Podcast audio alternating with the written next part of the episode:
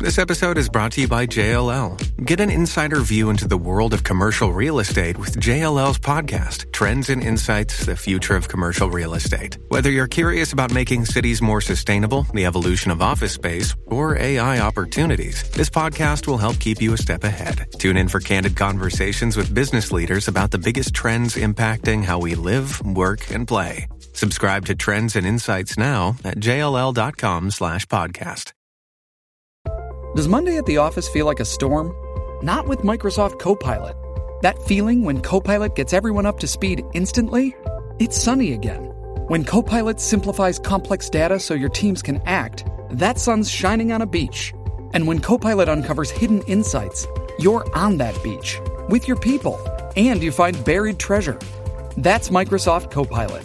Learn more at Microsoft.com/slash AI for all. This episode is brought to you by Paramount Plus. An unlikely friendship begins in the Paramount Plus original movie Little Wing, starring Brooklyn Prince with Kelly Riley and Brian Cox. Reeling from her parents' divorce, Caitlin steals a valuable bird to save her home, but instead forms a bond with the owner, leading to a new outlook on life. Little Wing, now streaming exclusively on Paramount Plus. Head to ParamountPlus.com to try it free. Rated PG 13.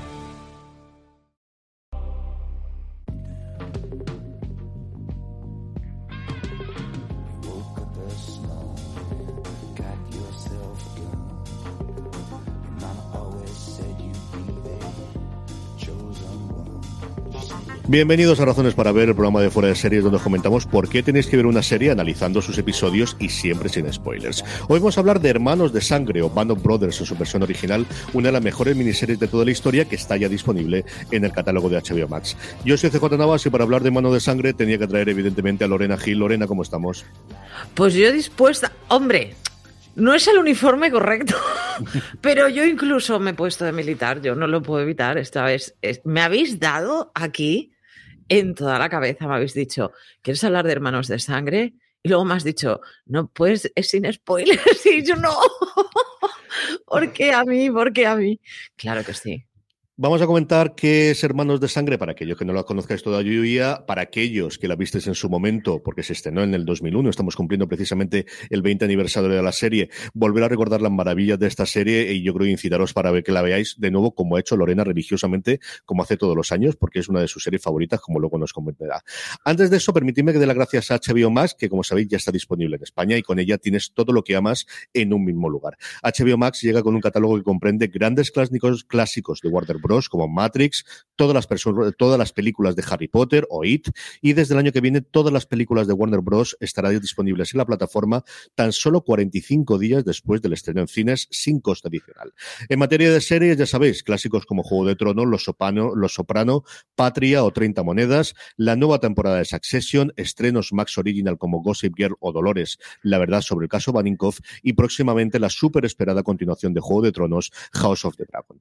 Todo esto por solo 8,99 euros al mes, con una oferta especial si te suscribes todo el año, en la que pagas solo 8 meses de los 12 que eh, podrás disfrutar de ella. Y si eres nuevo suscriptor, puedes conseguir tu suscripción con un 50% de descuento para siempre. Sí, sí, para siempre, siempre que mantengas tu suscripción mensual, solo te sale a 4,49 euros al mes. Eso sí, no te retrases porque esta oferta estará disponible por un tiempo muy limitado. HBO Max, todo lo que amas en un mismo lugar. Entraremos en materia, Lorena, ¿es una de tus series favoritas, Hermanos de Sangre?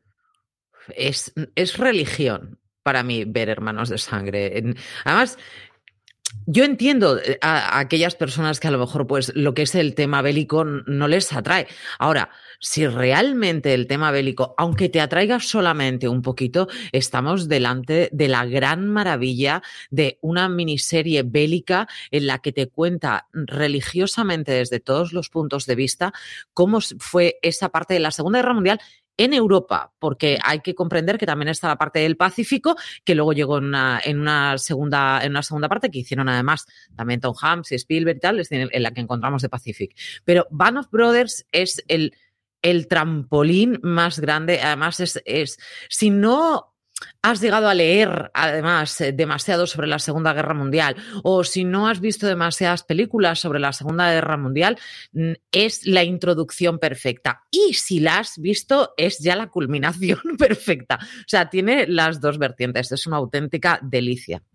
Como comentaba Lorena, la serie surge en el 2001 en HBO de la mano de dos, pues eso, dos de las personas más importantes en Hollywood en ese momento y los 20 años anteriores y posteriores, como son Tom Hanks y Steven Spielberg. Venían a hacer eh, salvar al, soldado Ryan, querían hacer alguna cosa más y Tom Hanks contaba en alguna entrevista que ha dado y en el podcast oficial que os invito a que escuchéis en inglés eh, que se ha emitido con, con eh, precisamente con la conmemoración del 20 aniversario. Hay un episodio del podcast oficial por cada uno de los capítulos, él cuenta cómo eh, alguien le nombra, si que, quería seguir haciendo alguna cosa sobre la Segunda Guerra Mundial, y alguien le invita a que lea el libro Band of Brothers, Hermanos de Sangre, de Stephen Ambrose, que es un historiador americano que escribió mucho sobre la Segunda Guerra Mundial.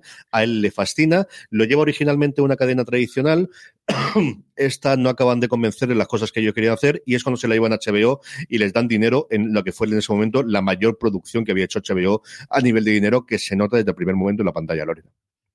A ver, yo el libro de Stephen Ambrose ya estoy en la segunda vez que me lo, que me lo leo, porque soy yo y estas cosas, como me guste algo, lo leo y lo releo.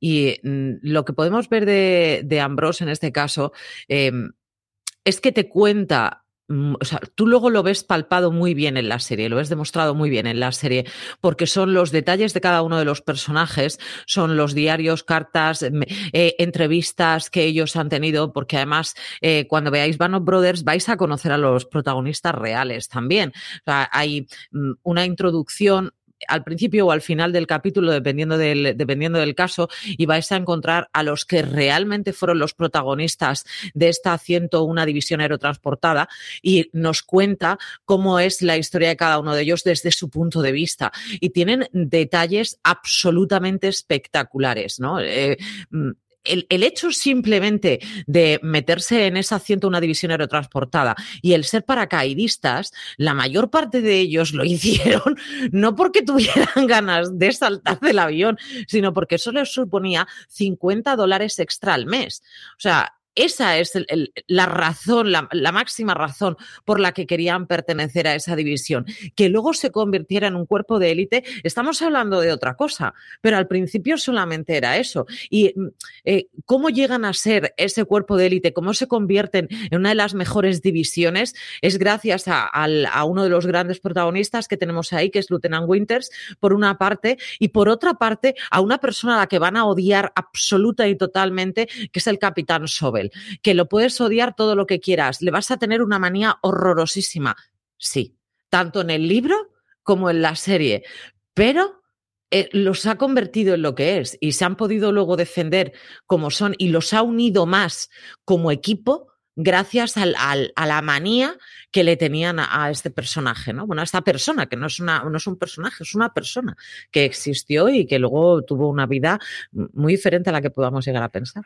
Un Sober que está interpretado por David Swimmer. Eh, lo primero yo creo que hizo eminentemente conocido después de, de Friends, eh, en un elenco que luego hemos visto un montón de gente en cosas distintas, pero que en ese momento no era gente especialmente conocida. Tú comentabas a Winters, que está por, interpretado por Damian Lewis, hiperconocidísimo después por Homeland, evidentemente, que además le llevó el Emmy, recientemente en Billions, en un montón de series más, pero Swimmer era quizás, junto con, eh, evidentemente, Tom Hanks y, Spielberg, el único nombre propio conocido de un elenco, de, como os digo, de gente que luego Ron Levinson o Michael Kudlitz hemos visto en un millón de series posteriormente. Bueno, también tenemos ahí a un...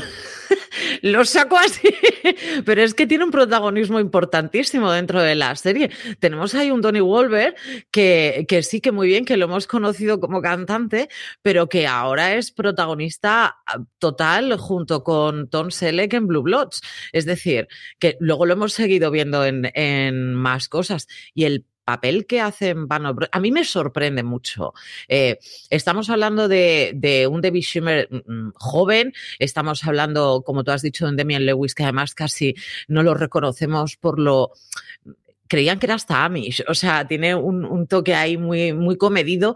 Y luego hablamos de un montón de, gente que yo sí que he llegado a ver en urgencias o he llegado a ver, los he visto en, en muchas otras series, pero con unas apariciones muchísimo más cortas, ¿no? Quizás los tres que luego han salido un poquito más a la palestra, incluso los cuatro, han sido el compañero de, de Winters en este caso, que también salía en Sexo Nueva. Como comentabas tú, la serie nos va a llevar a lo largo de 10 episodios el periplo de esta Easy Company, de esta compañía de aerotransportada, de paracaidistas, desde el origen inicial, desde que se hacen las pruebas para que la gente entre en ese primer episodio llamado Curraji, que es solo un episodio. Es decir, la cantidad de cosas que pasan en ese episodio, porque en el segundo ya están en Normandía. Yo cuando lo vuelvo a mirar digo, no puede ser que cuenten toda esa parte solo un episodio. En el segundo es el desembarco de Normandía y a partir de ahí es las distintas que batallas que tienen hasta el final de la Segunda Guerra Mundial, incluido la visita al nido del águila, incluido el descubrimiento de algunos de los campos de concentración que ocurren en algunos de los episodios. Y es esa evolución personal de, de, cada uno de los actores, en este caso con uno de los personajes, a los que le tiene que coger cariño, eso sí, sabiendo que esto es una guerra y que pueden morir perfectamente en cualquiera de los momentos, en batalla o fuera de la batalla, porque también es una serie en la que vemos ese fondo psicológico que quizás en la, en la Segunda Guerra Mundial no se tenía tan en cuenta como en las guerras modernas, pero aquí vemos de lo que le afectaba mentalmente a cada uno de los soldados.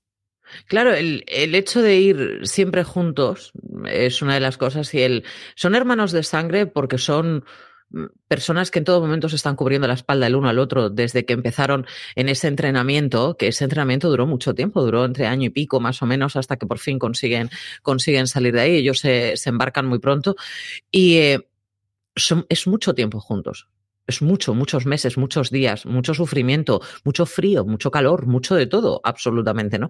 Muchas, muchas bombas, muchas balas cruzándose delante en tu camino y mucho por ponerte delante de para que no le roce a tu amigo, mucho intentar salvar a para que no, para que no toquen a tu amigo. Em, esa parte se ve plasmada fenomenal en Hermanos de Sangre y las entrevistas que luego podemos ver en, eh, que le hacen a los, a los que fueron los protagonistas de esta Easy Company, eh, ellos en ningún momento se consideran los héroes de esta batalla, pese a que, a que la ganaron, a que algunos de ellos salieron eh, pues, con lesiones gravísimas, amputados, otros con, con un síndrome postraumático horroroso. Es decir, hemos tenido absolutamente de todo. Pero ellos no se consideran los héroes, los héroes fueron los que murieron allí, ¿no? Entonces, es muy. Luego, si, queréis, además, también podéis encontrar el documental. Eh, hay un documental de una hora de, de hermanos de sangre en el que, en el que los llevan justamente hasta, hasta donde está la playa de Normandía. Los llevan hasta, hasta una de las batallas más impresionantes que ellos pudieron vivir allí. Y es de, de, verdad que te transporta. Si no eres capaz de, de, que Hermanos de Sangre te llegue al alma, es, no la estamos viendo bien, porque te metes totalmente en cada uno de los personajes. Son cada uno totalmente diferente, son de ciudades diferentes, historias diferentes. Luego ves que realmente tenían eh, cosas muy afines con chavales alemanes que estaban peleando contra ellos y que esos chavales alemanes tampoco tenían muy claro el por qué estaban allí, simplemente les daban comida, ropa, dinero, entonces pues tenemos que pelear, pues peleamos. Pero eh, eran chavales, incluso algunos habían crecido en Estados Unidos, pero los habían llamado a la guerra. Entonces, son historias que te llegan al alma, absolutamente. Yo creo que la plasmación que tiene en este caso este Band of Brothers es impecable, impecable. Hay otra cosa que a mí me gusta muchísimo de la serie y es que tiene 10 episodios que son episodios. O sea, es una cosa que yo creo que a día de hoy se va perdiendo, incluso en The Pacific se va perdiendo, pero aquí mm, cada uno de ellos tiene una entidad propia. Algunos son la propia batalla que de alguna forma combaten, como puede ser Carentán, que es la primera que ellos encuentran, o Bastón, que quizás es de los más conocidos, o posteriormente eh, Por qué luchamos, que es en el que descubren las, eh, los campos de concentración nazis. Pero le permite hacer cosas, por ejemplo, como el, el episodio de Bastón que os decía yo, en el cual un personaje que hasta entonces había sido tremendamente secundario como era el médico, cobra una importancia capital. Es algo que harían también posteriormente en, en la otra serie, en The Pacific, y es que más allá de los personajes o del elenco de cuatro o cinco personajes principales, hay todo un conjunto de personajes secundarios que yo creo que en este episodio se nota de su historia también era importante, lo que pasa es que no podemos contarte más, pero cada uno de las personas que estaban dentro de la compañía tendría una historia para poder contar. Eh, eso ya lo empezaron a hacer en Salvar al Soldado Ryan. Yo creo que es una cosa que se trajeron un poco a Band Brothers, que es el hecho de que realmente no es un médico, es un chaval que han puesto ahí que le han dado unas nociones sanitarias mm, mm, para poder salir del paso realmente, porque médico, médico no es, es un sanitario que te es corta pega y, con lo que pueda hacer y a partir de ahí te tengo que trasladar. Mm, se juega la vida de una manera, el, o sea, porque hay una de las, una de las grandes batallas ahí que tenemos, que es la de Carentan, que es todo el rato sello lo del medic, medic, medic, medic, es una y otra vez, una y otra vez, y él va derrapando de trinchera en trinchera. Eso es o sea, una presión mm, psicológica, una necesidad de ayudar, pero no puedo llegar a todo el mundo, es un a ti no te voy a poder salvar porque no me queda suficiente morfina y se la voy a tener que dar al siguiente y tú te vas a morir de todas maneras. Es decir, son esas decisiones que tiene que tomar en ese momento un chiquillo que luego se tiene que quedar totalmente traumatizado, vamos, sí o sí, porque a lo mejor tiene que 24, 25 años, no tiene más. es que no tiene más. 22, 23. Claro, claro, luego hay que pensar que mucha de la gente que, que se metía en el ejército en aquella época y que quería luchar. Muchos de ellos eran ya hermanos y que entraban y que de repente se enteraban que un hermano había muerto y que acababa de empezar la batalla. O sea, son cosas loquísimas que, que nosotros no, no podemos o sea, podemos empatizar, pero realmente no te puedes poner en esa piel porque no estamos viviendo ni esa conexión que ellos van a tener. Eh, eh, que a menos que estés en un campo de batalla, tú no puedes decir yo a esta persona la tengo como un hermano. Es imposible. No, pero es que esa persona se ha puesto delante tuya y ha intentado frenar una bala por ti, o te ha intentado sacar de una bomba, o es que ha intentado. Y luego ves algunos personajes que tú dices, pero chaval, si ya te han herido. Es decir, que te, a lo mejor te puedes volver a tu casa. No es seguro, ¿vale? El ticket a casa, eso, eso, era complicado, pero si te falta una pierna, está claro, te vuelves a tu casa. Pero algunas heridas, pues se pueden sanar y después vuelves a tu compañía. Pero a veces no te trasladan a la misma compañía. Ellos escapaban de los hospitales para volver con su propia compañía. Mm, no quieren que les cambie de compañía, saben quién le va a guardar la espalda, a los otros no lo conocen, ¿no? Y de hecho no quieren, hay algún capítulo muy que a mí me llegó mucho al alma, que es, llega uno de los chavales que empezó la guerra con ellos, pero fue herido al principio y, y no han tenido, era de otra compañía y no han tenido ese, ese contacto tan cercano con él y como que les, le ponen una barrera muy grande para poder acercarse a ellos.